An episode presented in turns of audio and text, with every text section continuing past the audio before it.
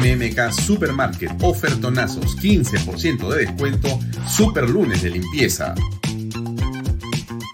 Supermartes de cuidado personal. Super miércoles de pollo y cerdo. Jueves de cerveza. Super viernes de pescados y mariscos. Super sábados de parrilla. Super domingos infantiles, llévate el segundo producto a mitad de precio. MMK Delivery 960-587-331. Coldwell Banker Realty, bienes raíces. Coldwell Banker número uno hace 23 años en Estados Unidos. Vendemos tu casa hasta por 20% más que el promedio. Número uno en Florida con más de 12 billones en ventas número uno en Miami-Dade y Broward. Jimena Preye, 305-904-0631. Coldwell Banker Realty. Delo.pe. Somos especialistas en transporte de carga regular, transporte de concentrado de mineral. También transportamos material y residuos peligrosos y diseño y construcción. Ubícanos a través de nuestra web de lo.pe. ¿Qué tal amigos? Muy buenas noches. Bienvenidos a una nueva edición de Bahía Talks, como todos los días de lunes a viernes a las 7 en punto por Canal B, el canal del Bicentenario. Así es, nos puede ver por las redes sociales que usted ya conoce, Alfonso Valle Herrera, también las de Canal B, y salimos en vivo y en directo a través de expreso.com, expreso.tv y los domingos esto se repite a través de PBO Radio, la radio con fe. Esta noche tenemos como invitado a Philip Butters, que ya está conectado con nosotros y va a conversar en torno a varios temas importantes, algunos destapes que también tiene para su programa esta noche a las 10. Pero antes de hablar con eh, Philip Bates, eh, déjeme poner un poco el contexto de esta noche, porque han habido más, eh, digamos, sucesos y continúa el tema de Petroperú. Termina siendo Petroperú posiblemente uno de los casos más concretos que se tiene de supuesta o, diría yo, evidente corrupción de este gobierno. Mientras en la casa de Breña hay una serie de indicios, mientras en el caso de lo que ocurre con los ascensos, eh, están los dichos, están los WhatsApp y se puede ver y comprobar y se puede hacer una serie de cosas todavía por, evidentemente, actuar como prueba. En el caso de Petro Perú, los temas terminan siendo muchísimo más evidentes por lo ocurrido ya. Ahora, déjame simplemente poner algo para como le dije, poner un poco de contexto, ¿no? Algunos de los diarios de hoy nos muestran claramente que la prensa eh, está siguiendo de una manera bastante eh, sigilosa y preocupada lo que está ocurriendo. Y la fiscalía básicamente acusa de obstrucción. Eh, lo ha dicho Correo Expreso, lo dice Perú 21, etcétera, ¿no es cierto? el presidente va a la fiscalía, regresa a la fiscalía, eh, dice, no hay ningún problema, yo voy a dar todas las facilidades, pero cámbienme al fiscal, ¿no? Ustedes recuerdan eso. Em, pero al final no hay ninguna facilidad, es simplemente un show, lo hemos dicho ayer, lo hemos dicho toda la semana, esto es un show, puro show. Castillo está haciendo un show para distraer sobre lo evidente. Por supuesto, hay otros medios, eso es la libertad de expresión que usted tiene todavía en el país y que tiene que disfrutarla. No es que le moleste que haya un titular de un periódico que no le gusta, no es así lea, usted saque su conclusión, tome sus propias precauciones para ver qué lee o qué cree. Porque hay que leer todo, ¿no es cierto? Después ya usted sacará su conclusión. Hay un medio que dice, fiscal Córdoba llamó terrorista a Castillo y se declaró pro Keiko. O sea que para ese medio lo fundamental está en aquello que la fiscal Nora Córdoba dijo hace unos meses o de repente hace unos años en su Twitter. Y por esa razón debe de hacérsele caso al presidente y sacar a la señora fiscal Córdoba, sacarla la investigación y sacar a todos los fiscales, que es lo que fue a pedir el presidente justamente a la señora Zoraida Dávalos. de una manera insólita, ¿no? Evidentemente los congresistas, la primera ministra también están en esa cantaleta diciendo lo mismo, ¿no es cierto?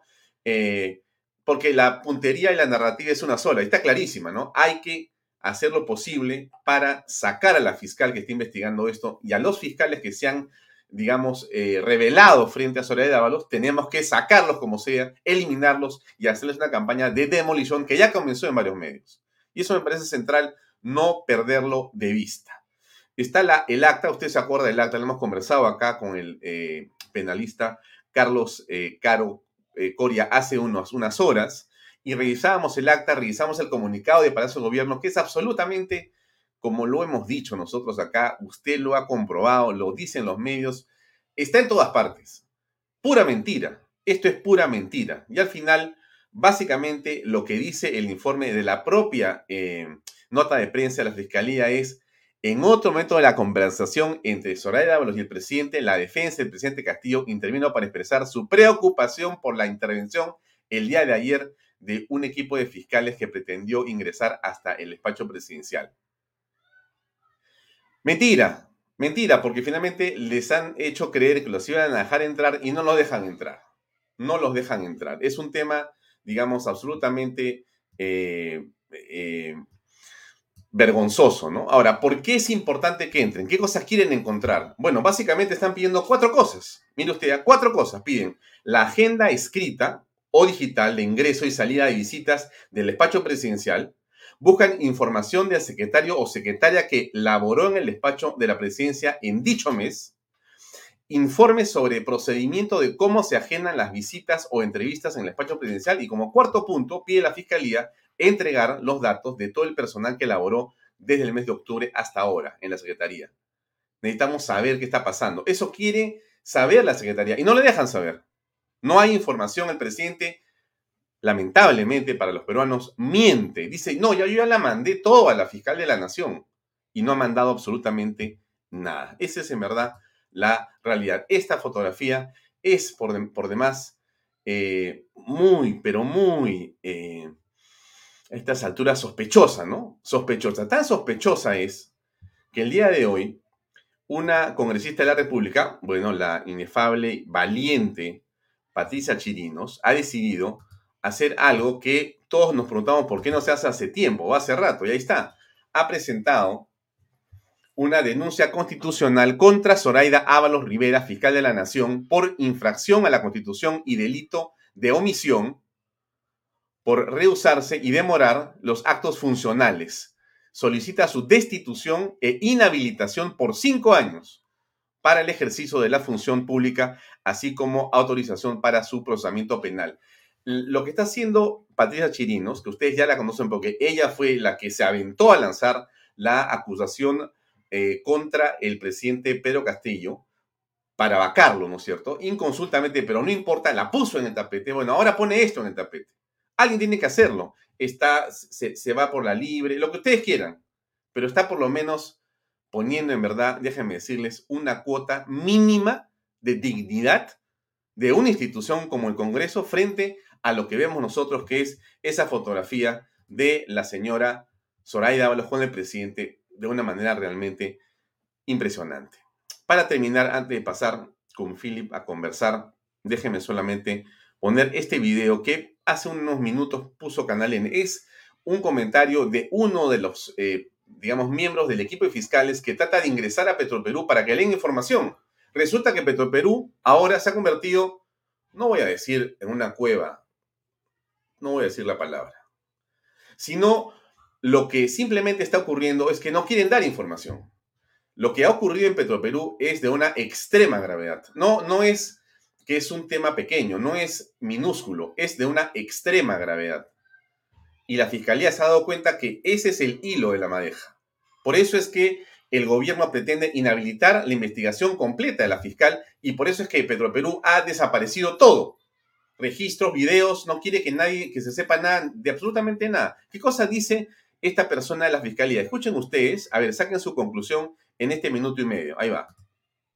El sector productivo y trabajo de la Contraloría General de la República Eh, como ustedes saben, a raíz de los hechos que vienen sucediéndose, el día domingo, eh, como parte de la estrategia de control, se ha acreditado un equipo de auditores a cargo del servicio de recopilación de información.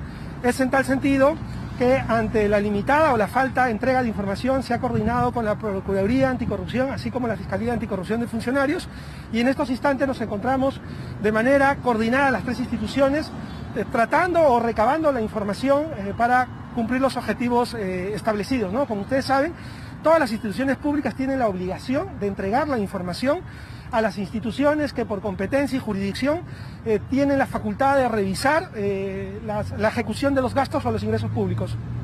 ¿Qué es lo que, están, qué es lo que han logrado recabar? ¿Es documentación? como le digo, a raíz de la acreditación que hemos tenido el día lunes, estamos constituidos acá, hemos pedido información, nos están entregando en pocas palabras, decir poca información, estamos teniendo bastantes limitaciones, por eso es que hemos coordinado con la Procuraduría Anticorrupción, así como la Fiscalía Anticorrupción. Bien, eso es lo que está pasando en Petroperú. No quieren. Han cerrado a piedra y fuego, o a piedra y cemento, o arena, toda la información. No la quieren entregar. ¿Por qué? ¿Por qué? Esa es una pregunta muy interesante. Bien, vamos a conversar con Philip Bates, pero Philip Bates tiene hoy un programa muy interesante, un especial, una revelación. Su equipo de investigación ha encontrado cosas, ha recibido cosas, ha procesado cosas y Philip tiene una pepa interesante. Como no la vamos a contar, pero sí vamos a ayudar a que más gente vea ese programa, que ve mucha gente. Vamos a poner la promoción del programa. Y después vamos a invitar a Philip Bates a ver qué podemos hacer para jalarle la lengua y que nos cuente algo aquí en Vaya de esa investigación. Escuchemos la promoción del programa de Combaters hoy a las 10 de la noche. Eh, a ver qué le parece a usted. Esta noche en Combaters por Willax. Se entérese de cómo el presidente de la República, Pedro Castillo Terrones, interpone sus oficios para presionar a los fiscales del caso Lavajato y favorecer a la corrupta Susana Villarán de la Puente. ¿Y otros? Esta noche probaremos cómo, con documentos oficiales de la Fiscalía irrefutables, Zoraida Ábalos omite funciones a no denunciar tamaño atropello. Sepa cómo Bruno Pacheco ha presionado a José Domingo Pérez hoy en Combaters por Willa. Bueno, impresionante. Estaba tres con nosotros ya. Philip, buenas noches. Gracias por acompañarnos. ¿Cómo te va? ¿Qué tal, Alfonso? ¿Cómo estás? Hi, how are you doing? A pleasure to talk in Vaya Talks. Gracias por acompañarnos. Buenas noches. Eh, Philip, para comenzar por la última parte, eh, ¿hay algo que vas a, digamos, mostrar esta noche? ¿Qué es en general? Para no ver los detalles que los vas a comentar seguramente tú más tarde. A ver, en general, el, el, el primer mandatario del Perú es el señor Pedro Castillo Terrones. Es mandatario porque en registros públicos obra eh, la elección democráticamente, supuestamente oleada y sacramentada, de este ciudadano y es el primer mandatario del Estado en la medida que tiene un mandato de representación del Poder Ejecutivo. Es el presidente de la República y es el presidente del Poder Ejecutivo. Desde el punto de vista eh, del escalafón organizacional, la Secretaría de Palacio de Gobierno recae en un peruano eh, que es una persona que tiene el rango de viceministro. En este caso, estamos hablando de Bruno Pacheco. Y Bruno Pacheco, como todo el Perú sabe, está con graves problemas, entre otras cosas, eh, el haber eh, interpuesto sus oficios, buenos o malos, es una cuestión de opinión, para gestionar ascensos indebidos en las Fuerzas Armadas tema por el cual renunció el comandante general del ejército, el, general eh, Vizcarra.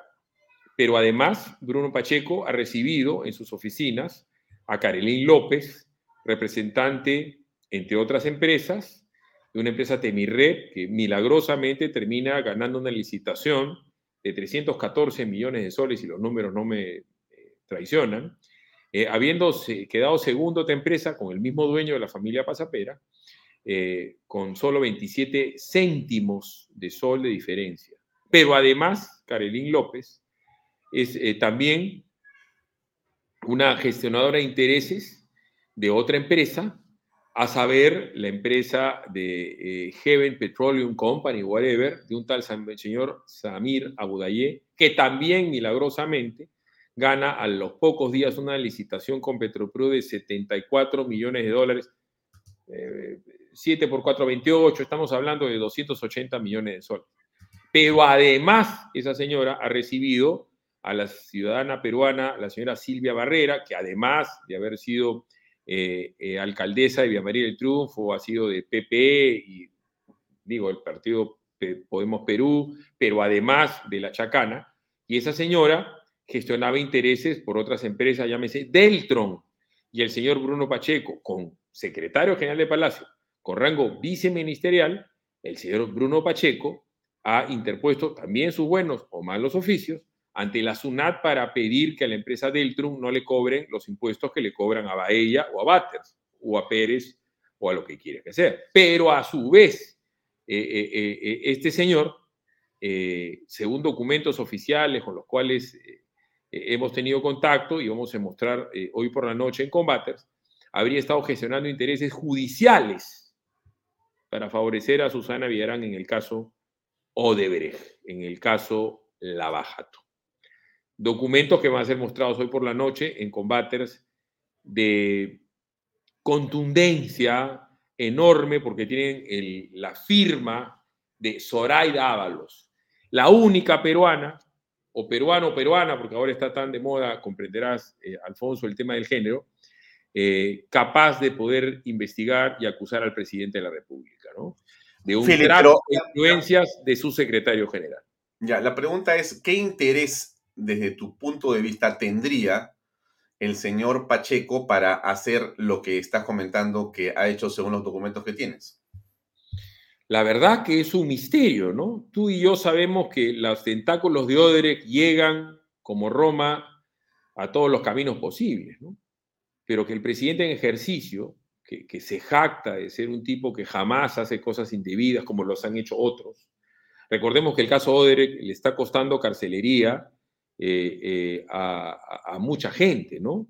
Le, está, le estaría costando carcelería en poco tiempo a Toledo. PPK está en un arresto domiciliario muy bien merecido, ciertamente, y se está salvando de una cárcel efectiva que debería tener por el caso Odebrecht.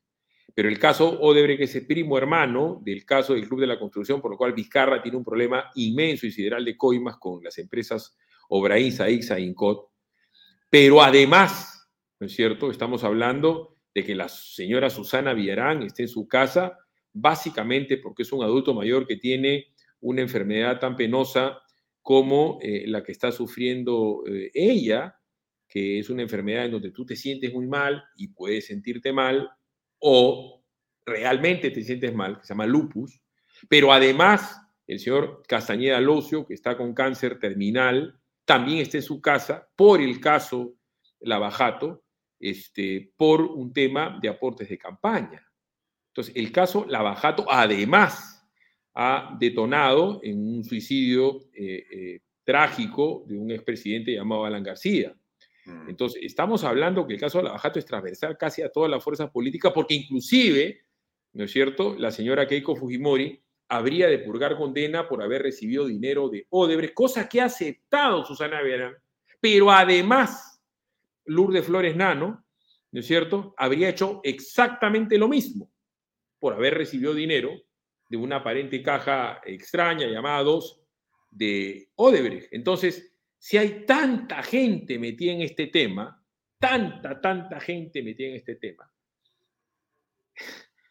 tú te pones a pensar por qué Odebrecht no habría podido financiar la campaña de este señor para ganar protección la verdad es que es una hipótesis abierta el por qué el señor Pacheco puede aventurarse a gestionar intereses de uno de los acusados, en este caso, del grupo de las Chalinas Verdes, la señora Susana Viera. Honestamente, después de haber mapeado todo esto, que es básicamente un recordar a tu público, me cuesta pensar qué cosa tendría que hacer el presidente para enviar a su secretario general a gestionar intereses de una persona que en este momento tiene un arresto domiciliario, pero prácticamente pegado con baba. Porque esto de acá detonaría en que Susana Villarán regrese a su casa por una obstrucción a la justicia. Porque si hay alguien que está gestionando sus intereses de manera subrepticia, esta señora mañana mismo tiene que volver a la cárcel.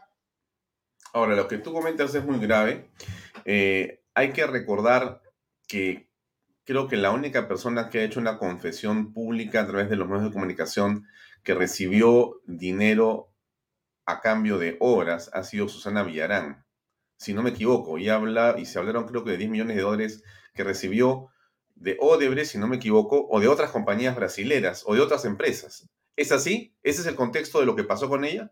A ver, la señora Susana Villarán eh, termina confesando en una entrevista, si lo quieres llamar así, en el programa de su buen amigo, eh, también comunista o aparentemente comunista, el señor Luca, de que ella sí pues había recibido dinero para el tema de la campaña del no y también para su presunta reelección.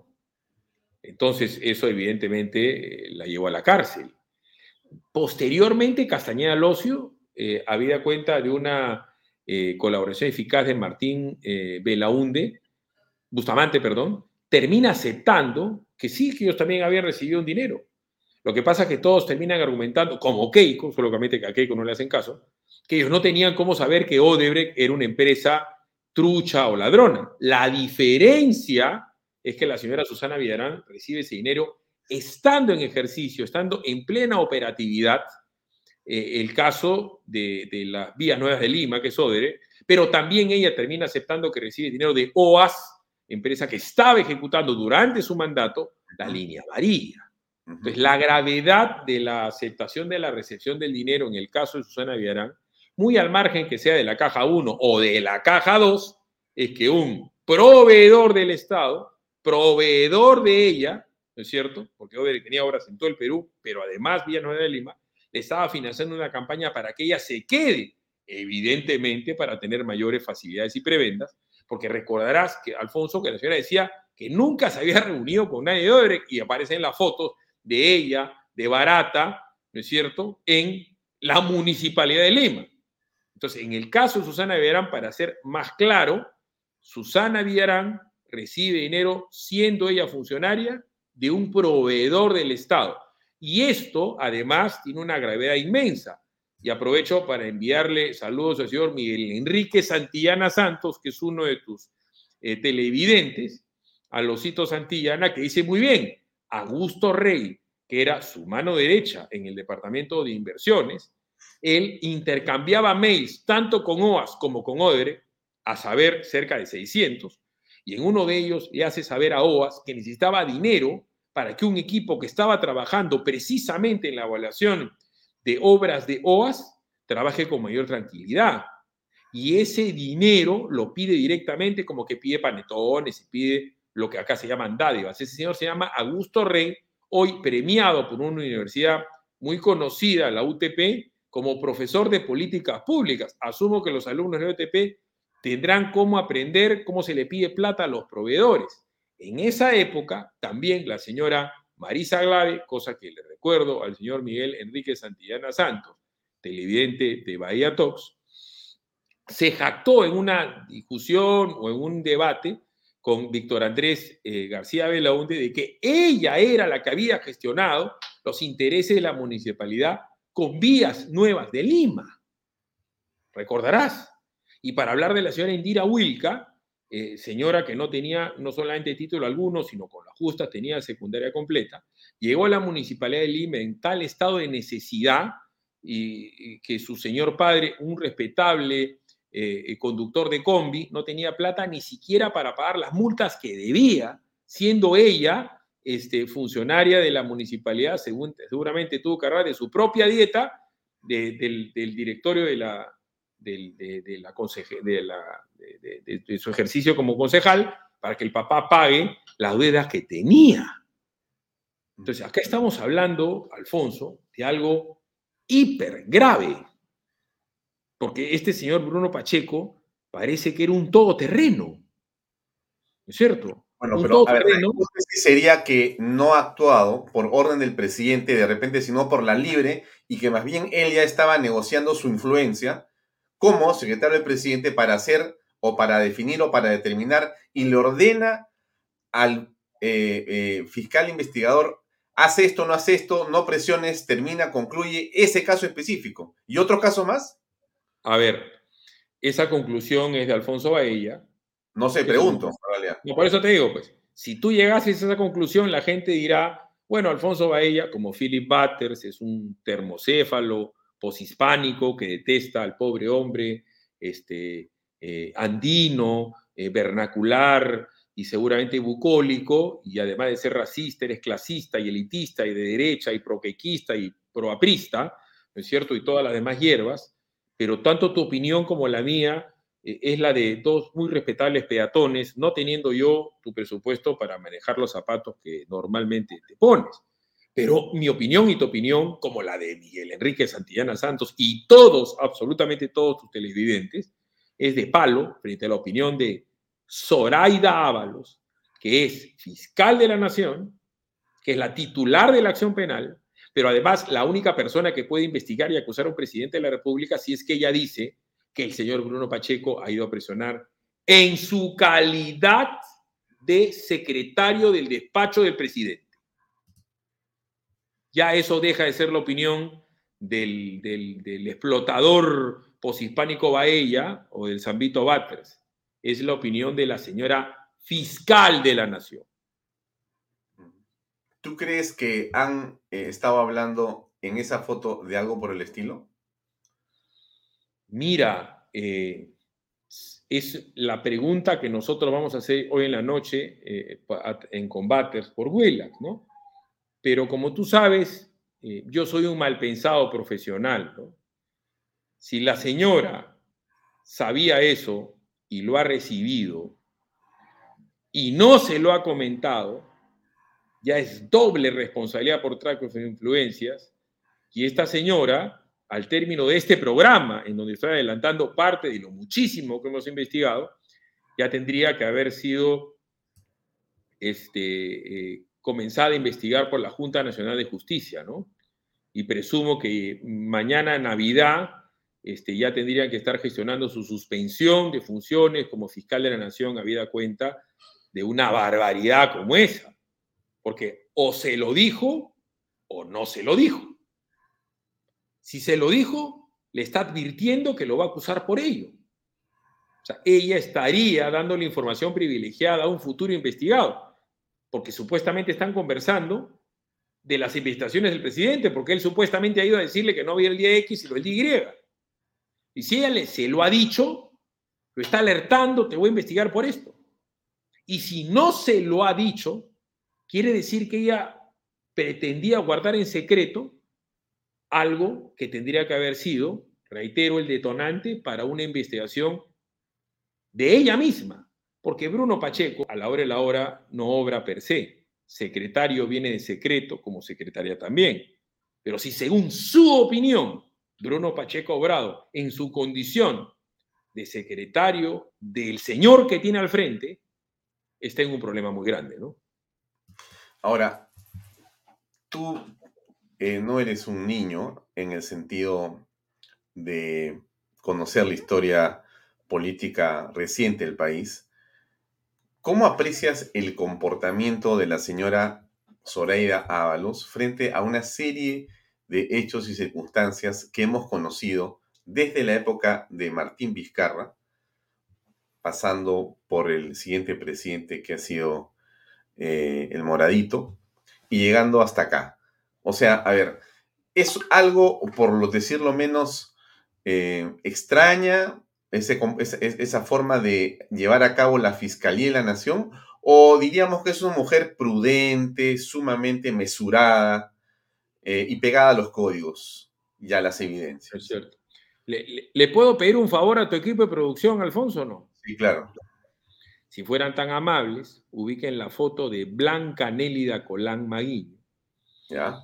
La ex fiscal de la Nación en la época del señor Alberto Fujimori, Fujimori que era también muy comedida, muy sobria, muy tranquila, eh, presuntamente elegante, y diligente fiscal de la nación cuando se conversaba de manera muy calmada con Fujimori, que manejaba el Poder Judicial con el señor eh, Rodríguez Medrano, y años después terminamos sabiendo que la señora eh, Blanca Nelia Colán, también muy comedida. Casi la única diferencia con ella es el corte de pelo y el tinte de Igora Royal, pero son tan parecidas que yo creo que van a terminar eh, con la complejidad de la carcelería en su futuro.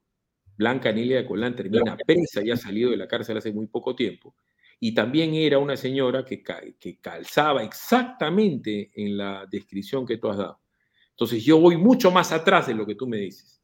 Es cuestión de hacer memoria histórica, como dicen los guachafos, ¿no es cierto? Porque solamente recuerdas lo pasado, ¿no? Y la historia evidentemente es pasada. Y tú la ves a la señora eh, eh, eh, Blanca Nélida Colán Maguiño, también con Alberto Fujimori, este, flanqueado por su ministro de Justicia, el señor Vega Santagadea, que era bastante más inteligente, culto y elegante que el actual ministro Aníbal Torres. Pero la historia es así, pues, Alfonso, es burlona y cíclica.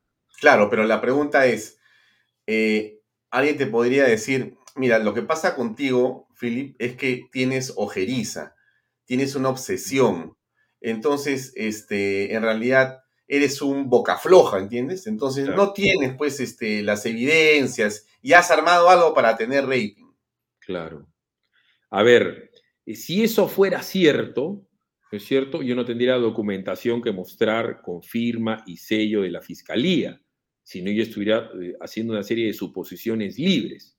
Lo que voy a mostrar en la noche son documentos firmados, por José Domingo Pérez y, la señora, iba a decir Blanca Nielia Colán, digo Zoraida Ábalos, ¿no es cierto? Si yo estuviese hablando algo que estuviese fuera de lugar hace muchísimo tiempo, siendo quien soy, hubiera sido objeto de una serie de querellas y hubiera sido encausado por difamación y calumnia, ya de saber el público maledicente, porque no pretendo ser simpático a todo el mundo, que nunca jamás este, me han querellado con éxito eh, inclusive la única persona que me ha querellado y ha fracasado, pero en toda la amplitud de sus demandas, fue Manuel Francisco Burgas Giovanni, el presidente de la Federación Peruana de Fútbol.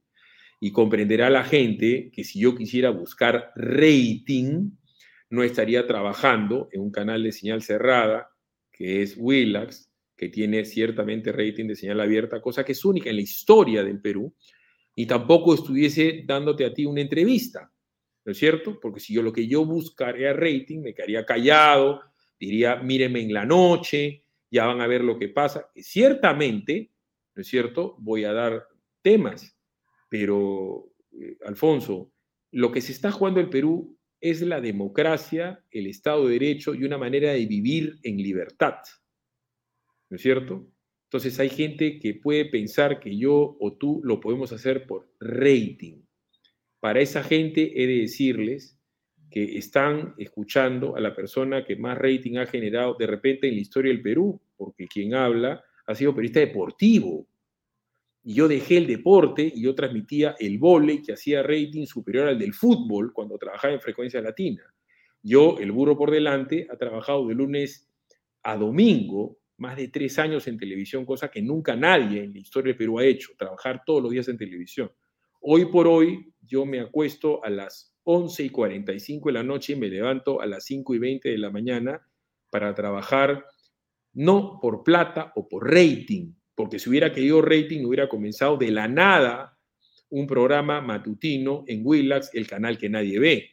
Si hubiera querido rating hubiera aceptado trabajar para cualquier canal grande. Qué modestia aparte, no tienen alguien que le pueda generar precisamente el rating que hago. Eso es ver una, es, ver una frivolidad en donde yo no lo tengo. O sea, yo es ese defecto de la frivolidad y de la búsqueda de la notoriedad o, de, la, o de la primicia fácil, no lo tengo. Si lo hubiera tenido Alfonso, yo hubiera sido querellado por este gobierno o por el miserable Vizcarra o por Kuczynski o por Susana Villarán. Así de sencillo. Ahora, este, Fili, pero una pregunta, ¿no? ¿Algún temor por esa denuncia? de tu parte? No, en absoluto. No, no, no, no, no, no, no. Yo entiendo que es propio del prudente tener miedo, del valiente dominarlo, pero ningún, ninguna denuncia que me han hecho esas últimas que me hicieron Bermejo y Noblecilla, a mí me mueve la aguja. O sea, yo he seguido trabajando de manera regular cuando Vizcarra dio el golpe de Estado, cuando amenazó a Willax, yo he seguido todos los días, tanto a, a, los estudios de PBO, del cual yo soy el único dueño, como a los estudios de Willax Televisión. O sea, yo no tengo el más mínimo temor, no me pasa siquiera por la cabeza eso. O sea, no, no es un tema de, de que soy valiente porque domino el dueño, el, miedo. No, no, me pasa eso por la cabeza. Para mí trabajar y hacer lo que hago es parte de mi vida cotidiana. Es algo normal. No, no le encuentro mayor mérito. Es como que si tú dijeses, pues, Alfonso, que te jactas de ser decente. Con el papá que has tenido, con la mamá que has tenido, pues no tiene ningún mérito ser decente. Por favor, o sea, es lo, natural, pues, hermano. Si no serías, este, estarías robando direccionales en la puerta de tu casa. No vas a decir que bien, que me porto bien. Te mirarán tus hermanas, te mirarán tu esposa y tus hijos y dirán, bueno, ¿y ahí? ¿Cuál es el punto? El factor de diferenciación es que hay gente que dice la verdad y de la manera como la digo yo, y hay gente que oculta, ¿no es cierto?, sus temores o, que está callada o acallada por la mermelada del gobierno y que no le hace caso a las denuncias que hemos hecho nosotros en su momento de 100.000 muertos acaecidos como consecuencia de, de, la negligencia punible de Vizcarra o del señor Sagasti. Esta acusación que ha presentado la congresista Patricia Chirinos eh, es por otra razón, pero en todo caso eh, va también a la línea de flotación de la señora Zoraida Ábalos. Es decir, ya no es solamente el caso que hemos comentado de varias maneras en las últimas semanas aquí y en varios programas, el trío también, por supuesto, sobre la forma en que ella, eh, digamos, no es que se conduzca, casi se pone de perfil frente a los hechos, sino que ahora, según tu investigación, va a haber otra razón más poderosa y evidente para hacer una destitución o iniciar un proceso. Te cuento un poco mi vida para que te des cuenta, ¿no? Yo, yo me levanto a las 5 y 20, hago el programa de 6 a 10, después hago las labores administrativas, como lo he hecho el día de hoy.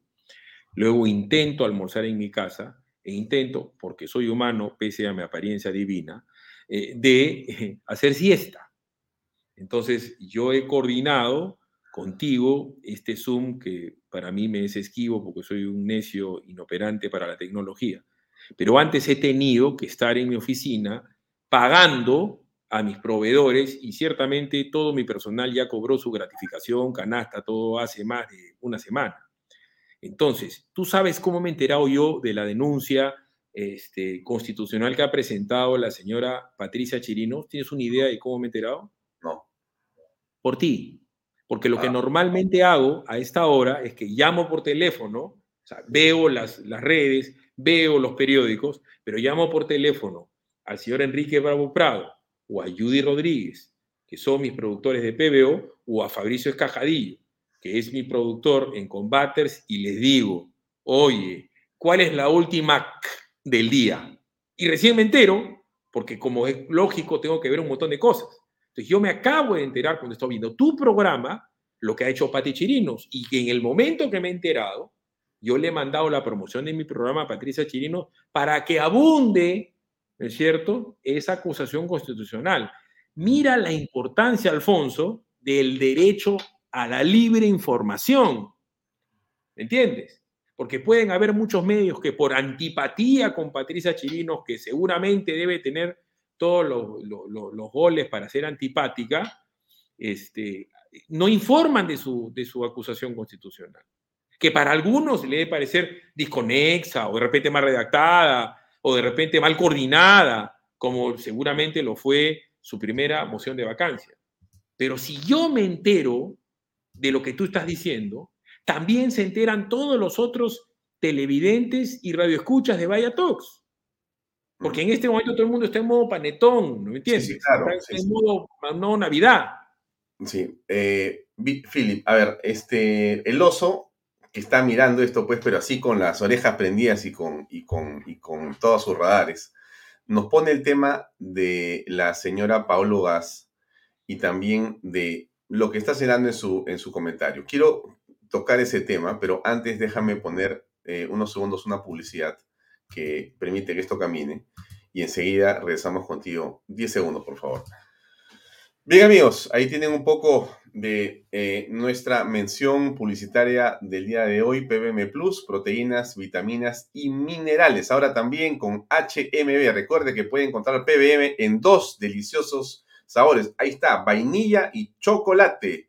Y no se olvide que el ejercicio constante favorece a su sistema inmune y que ese es un consejo de PBM Plus. Ahí está la web, pbmplus.p. Los encuentra en Facebook y los encuentra también en Instagram. Bueno, dicho esto, regresamos a ti, Philip, y al comentario del oso que está dando vueltas por acá. Bueno, número uno, hubiera sido un gran mérito de los padres del oso Santillana que hubieran continuado dándole PBM para que no se quede chiquito, porque yo lo conozco y cuando era muy bonito, pero se quedó chiquito. La falta de proteínas, vitaminas y minerales afectó su crecimiento. Dicho esto, ¿qué vamos a hacer? Ya, ya es desgraciado, es una desgracia ya e, e, es como la falta de erudición de Pedro Castillo, ya no va a aprender, no puede ser clavo de lo que nació Patroní. Ni con PBM.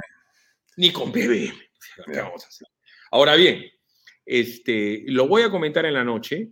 Ah, este, la señora Paul Lugas está siendo investigada por lavado de activos en su condición de funcionaria pública. ¿Correcto? Ni tú, eh, ni yo, y hasta donde yo recuerdo, Miguel Santillana, hemos sido funcionarios públicos. Pero tanto tú como yo, tenemos que reportar eh, a, la, eh, a la superintendencia de banca cualquier movimiento de dinero superior a los 10 mil soles. Entonces, esta señora, que ha sido funcionaria de Susana Villarán en el Departamento de Comunicaciones, eh, durante esas épocas en donde mandaba OAS y Odebrecht, lea, hace el señor Migliacho, el señor Barata, eh, y donde venían doleiros pegados en el cuerpo, llámese dólares pegados en el cuerpo de los funcionarios de OAS, esta señora era eh, una funcionaria de Susana Villarán y viajaba, o casualidad, a destinos no tan recónditos como Panamá, en donde en ese momento que ella estaba de viaje, entiendo con Agustito Rey, también estaban haciendo roadshow, roadshow para las inversiones internacionales los señores de OAS. OAS en ese momento era el titular de los derechos de la línea amarilla, que convenientemente se dieron una operación internacional a la empresa Vinci, que es la actual propietaria de la línea amarilla. Entonces, este, hace bien el oso Santillana en, recordar ese tema que nosotros vamos a reseñar con mayor detalle por la noche. Bueno, dejemos ahí tu reportaje para no este, ahondar más en tu primicia, pero volvamos al asunto que comencé yo a reseñar ahora que ahí y que realmente domina hasta ahora, seguramente mañana será tu investigación la que debiera resaltarse, pero lo que ha venido siendo es el escándalo ahora de Palacio de Gobierno con Petroperú. Bueno, a ver, ¿cómo aprecias a esta altura lo que está pasando? ¿Dijiste Petro Perú o Pedro Perú? No te escuché bien. Pueden ser los dos, pero en realidad este, eh, se llama Petro Perú por lo menos todavía. Correcto. Mi padre, hombre honestísimo como el tuyo, eh, fue el gerente del oleoducto Ramal Norte. La oficina de mi padre estaba en el piso 21 de, Petro Perú. Mi padre era un eh, joven ingeniero de petróleo que había trabajado antes para la Vermont Company o la British Petroleum Company, en la compañía petrolera Lobitos. Mi mamá, una enfermera eh, que había trabajado en la Occidental Petroleum Company. Desde yo niño tuve la oportunidad de estar relacionado al mundo petrolero y, entre otras cosas, tomar desayuno un día con un señor que se llamaba Armand Hammer, a la sazón el hombre más rico del mundo, que le gustaba pescar allá en el norte del Perú. Tenía tanto dinero el dueño de la Occidental Petroleum Company que se dio el lujo de prestarle plata a Rusia en esa época. Entonces yo estoy relacionado, vamos a decir, umbilicalmente, ventricularmente, sanguíneamente, históricamente, y con mucho cariño a Petroperú, ¿correcto? Porque han habido funcionarios de calidad, como era mi padre, y hay otros funcionarios que no la tienen, como el actual eh, presidente y director de Petroperú, es un señor que es bastante mayor, eh, Cornejo, si no me eh, equivoco, que sabe poco o nada del mundo petrolero. Pero también tenemos un gerente general que, que, comete la, la, ligereza de decir que no se ha reunido con un señor que se llama Samira Budayé. Y el señor Samira Budayé se había reunido antes con el presidente de la República en su despacho presidencial. Luego, este, en un despacho presidencial en donde ustedes saben que la señora Karenín López así deshacía. La señora va a visitar las oficinas de Petroperú y por pura coincidencia ese mismo día va el señor Samir Abudayé. Y también por pura coincidencia, maledicente coincidencia, al cuarto día de su visita el señor es beneficiado con una licitación de 74 eh, millones de dólares en donde por esas cosas del destino, todas coincidencias, muy tristes, según el propio gerente general de Petrobreo, el señor Hugo Chávez, que coincidentemente es este, tocayo homólogo del ex dictador eh, venezolano. Y él también, por esas coincidencias de la vida comunista o socialista, dice que es una cuestión malhadada que este señor se haya encontrado con ese beneficio, ¿no? Eh, y dice además que él no conoce a Carelín, pero dice además que no recibió al señor que entró por la puerta de Petropero. Entonces, yo tendría que ser eh, hiperingenuo para no pensar que acá hay algo que se ha podrido, ¿no? Y que el señor Samir Abudayé está meditando y mucho la posibilidad de ser colaborador eficaz, ¿no? Porque el señor Bruno Pacheco, que es el que había sido el tramitador de la visita, porque no puede ser tramitador de la visita, evidentemente, Carolín López, sino el secretario, es ese señor que tiene esas costumbres tan extrañas, ¿no? Porque asumo que en la casa de los Baella, abajo del water, guardan papel higiénico, pues no sé, no sé, este, lejía, ¿no? Siendo un hombre tan rico como tú, hermano, que eres un plutócrata, explotador de los pobres indios, no creo que tus hijos tengan 20 mil dólares abajo del water, ¿no? Entonces, ah, uno tiene que rodearse de un halo de ingenuidad o de estupidez para no pensar que ha habido pues un gato encerrado horroroso en el negocio de una empresa que se llama eh, Heaven, ¿no? Heaven Petroleum Operators. Sí.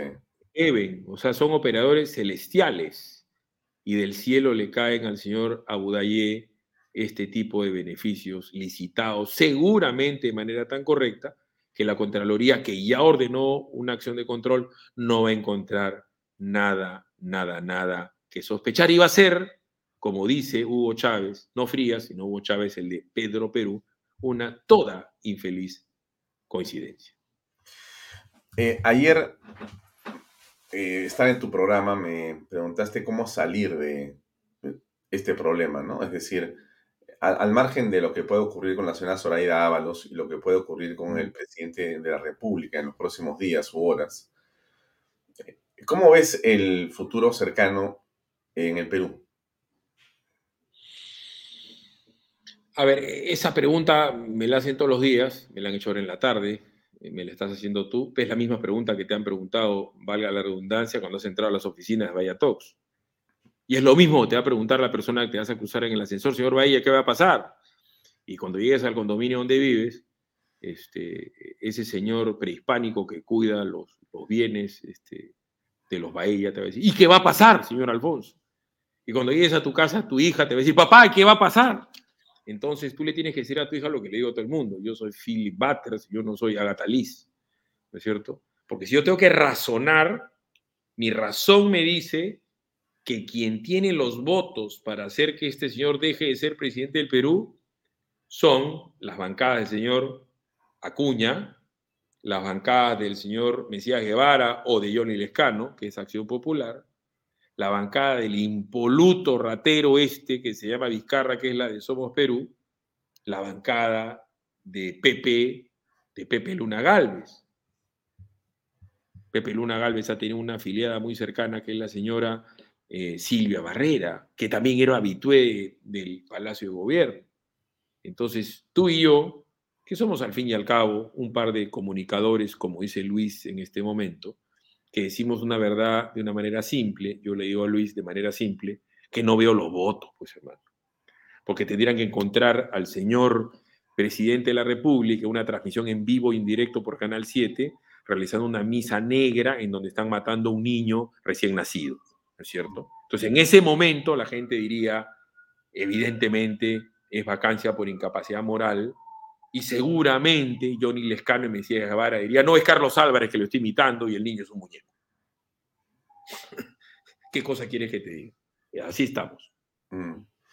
Ahora, el presidente había eh, comentado, dentro de las cosas que dijo en algún momento, que los medios de comunicación de señal abierta o los tradicionales ya no iban a recibir dinero porque decían cosas que no eran correctas o que no eran veraces y que más bien iba a dirigir eh, los fondos del Estado a provincias o a medios digitales o a los que, digamos, eh, con los que se siente más cómodo y que según él dicen la verdad o apoyan al gobierno. Eh, ¿Cómo ves eso? A ver, hagamos un poco de historia. Eh, estando yo en, Radio Capital, donde en mi opinión importaba, haciendo un programa hiper exitoso, tan exitoso que está eclipsando a RPP. Yo fui despedido por presiones del gobierno, del gobierno de ese delincuente que se llama Pedro Pablo Cuchingi, que es un coimero serial, Pero es blanco, o más o menos blanco, y la gente se lo toleraba inventaron un boicot de una serie de, una serie de empresas muy relacionadas este, a, la, gran empresa peruana que no auspiciaba mi programa, pero tenían del cuello RPP, pero además el Estado era un gran anunciante de RPP en esa época, más o menos unos 20 millones de soles anuales. Evidentemente, el dueño, Hugo Delegado, sintió la presión y tuvo que decidir entre acaso el programa más exitoso de la historia de todo el grupo RPP, ¿no es cierto? Pero un programa que se hacía con muy pocos recursos, eh, con Angélica Rodríguez Saveri con mi buen amigo Quique Bravo Prado, y me despidieron. Tiempo después pasé a Exitosa, el señor Capuñá me contrató al día siguiente, me tomé una semana sabática, para hablar en términos guachafos, y en un año, dos meses, superamos en rating en todas las provincias del Perú a RPP, y estábamos segundos en el ranking, en el cual no creo, de CPI, empresa en la cual tampoco creo, luego de un año, dos meses. Y ahí me votaron porque yo estaba de acuerdo con la ley Mulder. La ley Mulder prohibía el que se dé dinero del Estado en publicidad. La única diferencia entre esa prohibición y lo que yo postulo hasta el día de hoy es que las empresas que gozan del espectro radioeléctrico dado por el Estado, como en este caso Canal B, porque estamos utilizando el Internet, que es un bien público, o las empresas de radiodifusión o de televisión, lo que tendrían que hacer es seguramente emitir propaganda del Estado, pero de manera gratuita, manera de canje, porque estás utilizando un bien como el Internet, que al fin y al cabo es una concesión dada por el Estado a determinada compañía. Entonces yo estoy de acuerdo en que se haga publicidad del Estado, no propaganda del gobierno, pero de manera gratuita. ¿Por qué razón? Porque a mí me consta, no estoy suponiendo, que cuando alguien pone plata en un grupo como RPP es capaz de votar, y discúlpame la inmodestia, a un fenómeno como el ocasional, cuando menos en la radio como yo. ¿Correcto? Porque yo no soy regular, no, no, no, no. no. Dejemos la humildad para los humildes. Cristiano Ronaldo y Messi saben que juegan bien, ¿correcto? O sea, y yo sé que en la radio, cuando menos, en la radio, cuando menos, alguito sé. Alguito sé. Y, y están, ahí están los números de, de PBO, por dar un ejemplo, y si tú haces un recordaris, Alfonso, en este momento yo estoy en la sala de mi casa, en el comedor de mi casa. Y yo comencé PBO acá. ¿Ya? PBO comenzó como una señal de Facebook y después fue una señal de YouTube y después me enganché a la inmensa cadena nacional de Willax Televisión del señor Erasmo Yo no tengo más socio que mí mismo. Yo he comenzado con un backing de plástico de 800 soles, con una mesa de 60 soles, con una cámara de segunda de 1.200 soles y después con otra cámara de segunda de 1.400 soles, este, y con tres personas en la sala de mi casa con luces prestadas, teleprompter prestado. Y hoy tengo una empresa, ¿no es cierto?, que el día de hoy ha pagado su última letra, no tengo pasivo alguno, este, no le debo ni un sol a, a ninguna publicidad del Estado, entonces tengo la autoridad moral para decir que el Estado de peruano no debe darle dinero a nadie ni a una empresa periodística escrita, ni a una empresa radial, ni a una empresa limeña, televisiva, de ningún lado. Y los empresarios que me están escuchando de radio o televisión o de prensa escrita, si no tienen la capacidad, las agallas, la inteligencia de poder conseguirse auspiciadores, como PBM, por dar un ejemplo, ¿no es cierto? Que quiebren, pues, hermano, porque tú y yo somos empresarios de la comunicación. Y si mm. no lo sabes hacer, ponte a vender mangos en una esquina pero no estés pidiéndole plata al Estado para que le dé comer al señor Baella. ¿No es cierto? Tus hijos, si tienen a un papá responsable, ya verás tú cómo haces. Pero estirar la mano al Poder Ejecutivo, al Poder Judicial, al Poder Legislativo, a las ONGs, organismos públicos descentralizados, porque la ONG recibe del gobierno para darte a ti. Es una triangulación. Pero después recibes del gobierno regional de Moquegua o de la alcaldía de Huamachuco. Porque a la hora de la hora esta es una máquina inmensa. ¿Me entiendes? Una máquina inmensa de mermelada a todo nivel. Y por supuesto hay comunicadores chiquitos y dicen, yo no puedo sobrevivir si el Estado no me da. La señora María Eugenia Momero ha escrito de que la República no puede, ¿no es cierto? Eh, necesita el dinero del Estado para sobrevivir porque ellos son los alíes de la democracia. ¿Por qué no quiebran, hermano? Como han quebrado muchísimos periódicos en el mundo. El Washington Post ha sido vendido por 200 millones de dólares. Washington Post ha costado menos que Frecuencia Latina del señor Jesús Zamora, el Washington Post. Y han quebrado en el mundo miles de medios de comunicación. Su problema, hermano. La mermelada de la prensa es un asco porque tenemos una prensa echada, que entre otras cosas no se dio cuenta que Vizcarra dio un golpe de Estado, que se murieron 100 mil personas en un mes y pico, que se han vuelto a morir en este año, en abril, 100 mil personas, pero la mermelada del Estado hace pensar que Sagasti es una persona potable y la mermelada del Estado hace que una señora como Ferela Mundivelli camine por la calle tranquila, habiendo hecho una desastrosa gestión en salud, como que el día de hoy la mermelada del Estado y las ONGs hacen que se le pida la opinión, ¿no es cierto?, a un sociópata como el señor eh, ex ministro eh, de, de salud. O sea, ¿cómo ese señor va a salir a hablar de salud pública? Entonces, como que le pregunten a la Molinelli o que le pregunten a la Macetti.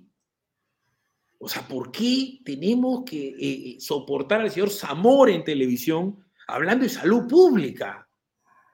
Entonces entrevistemos a Polay sobre derechos humanos o entrevistemos a Vladimir Montesinos sobre transparencia de información o entrevistemos a la cantidad de bestias que han manejado el aparato público de manera pésima, ¿no es cierto? Con pésimos resultados como Aloncito Segura o como ahorita el señor Waldo Mendoza. ¿Especialistas en economía de qué? O sea, ¿cómo es, es la mermelada, hermano? La cantidad de especialistas en la nada que salen en televisión y líderes de opinión que son muy cultos, finos, sensibles, simpáticos, leídos, que no se dan cuenta de todo lo que ha pasado en el Perú. ¿Qué líder de opinión, de lo supuestamente líder de opinión, se dio cuenta que habían muerto 100.000 personas en un mes, que habían fosas comunes en Chiclayo, que los cadáveres se podrían al aire libre en, en la parte de atrás de, de, un parquecito que tiene el Hospital Loaiza, que la gente tenía que pagar 200 soles para que le abra una bolsa negra en el salud para saber si era el cadáver de su madre o no porque el periodismo de investigación en el Perú es nauseabundo y porque son una manga de sinvergüenzas y copechados, que por mucho que ganen 10 mil dólares mensuales y se vistan de señores, no lo son, y señores rabonas, por no decir otra cosa, se quieran vestir de señoras y el maquillaje no le da, hermano, porque la pies dorado de Vargallosa también se maquillaba, y puta era. Entonces, no me vengan a mí que, puede ser soportable que el mismo presidente que les ha hecho en su cara que son periodistas basura, ahora se siente con ellos a conversar en Palacio y no le pregunten nada de lo que nosotros estamos conversando y que los periodistas salgan ellos a dar la conferencia de prensa contando que han conversado con el presidente. Eso es algo que no se ha visto nunca. Y se digiere normal, hermano. Por la mermelada. Eso es inconcebible, hermano. Willax, el canal que nadie ve, no tiene anunciaje del Estado. Y PBO tampoco, y ni lo quiero, hermano. No lo quiero. No lo necesito. Yo ya veo cómo hago. Yo he puesto de mi plata, me he endeudado de mi plata. He reventado mi tarjeta de crédito, me he sobregirado. Ese es mi problema. Y nunca he dejado de pagar adelantado. Y he pasado de tener tres colaboradores hace tres años y medio que comenzamos con esto, que eran Judy Angélica Rodríguez Saavedra, el señor Enrique Bravo Prado, Ricardo Guigelini Torne y Shawnee Max. Cuatro. Hoy tenemos 65 personas, todas han cobrado por adelantado. Y todas tienen su canasta, tienen su champán, las chicas tienen su canje, los hombres comen bien y todo el mundo está contento y feliz en la empresa. Es mi problema, no el del Estado, pagar mi sueño de tener mi canal propio o mi radio propia. Y si fracaso, fracasado seré, pero con la mía. Me dejo entender, y será mi verdad la que se da, no la verdad del funcionario, ¿no es cierto?, que maneja la línea editorial de los grupos donde han salido estos señores que se han ido a sentar con el presidente de la República. Bien, eh, Sabelón, tenemos que terminar, son las 8 y hay que ser puntuales. Antes de que nos des el saludo de Navidad, porque hay que decir una, saludar a todos por fiestas, dos segundos más de mi PBM y regreso enseguida contigo, por favor. Bien amigos, ahí tenemos PBM Plus, proteínas, vitaminas y minerales. Y ahora también con HMB. Recuerde que puede encontrar PBM en dos deliciosos sabores. Ahí tiene las dos latas espectaculares, vainilla y chocolate. Y no olvide que el ejercicio constante favorece a su sistema inmune. Puede encontrar PBM Plus en pbmplus.p y está en Facebook y también en Instagram toda la información. Batas, terminamos. Eh, que tengas una feliz Navidad, un excelente año para lo que viene. Dile algo a la gente de Vallatox y a los peruanos que nos ven aquí y en el extranjero. Bueno, un, saludo para, para, ti, Alfonso, para tu señora que ha tenido un, un año muy complicado, para tus hijos, para tus hermanas. Este, un saludo a todos los televidentes y también radioescuchas de Bahía Talk, que nos honra con su presencia los domingos en Pedro Radio 91.9 FM, la radio con fe. Porque nosotros tenemos fe, que es una virtud teologal, en que vamos a salir adelante, que le vamos a ganar al comunismo, que le vamos a ganar al desánimo y que vamos a, seguir invirtiendo y reinvirtiendo, consiguiendo más auspiciadores y, y dándole la posibilidad a la gente que se informe y que sean libres de opinar de la mejor manera que ellos consideren. Eh, feliz Navidad, Alfonso. Eh, saludos a tu familia y reitero a todos tus, tus televidentes con una sola queja. ¿Me puedo quejar o no? Sí, adelante. Habla con la gente de PBM que no se olviden del sabor a fresa, que es el mejor sabor de la historia de PBM. Yo por eso crecí y mido un metro ochenta y siete, estando un poco débil, y el osito Santillana se quedó en el tamaño que se ha quedado solamente por el egoísmo de la gente de PBM, que ha suprimido su sabor a fresa. Listo, Sabelón. Oye, gracias, un abrazo y feliz Navidad. Que la pasen muy bien. Saludos, Alfonso, un abrazo. Bien, amigos, era Philip Butters. Eh, gracias a Philip por la compañía, gracias por lo que nos ha contado esta noche. Ha sido un programa estupendo, como tantos que hemos tenido. Gracias a ustedes que nos siguen, que comparten, que nos acompañan aquí todas las noches. A todos los que nos siguen, les deseo con todo cariño y aprecio una excelente Navidad. Sé que para muchos va a ser muy difícil estos días que vienen, pero hay que tener fe y esperanza.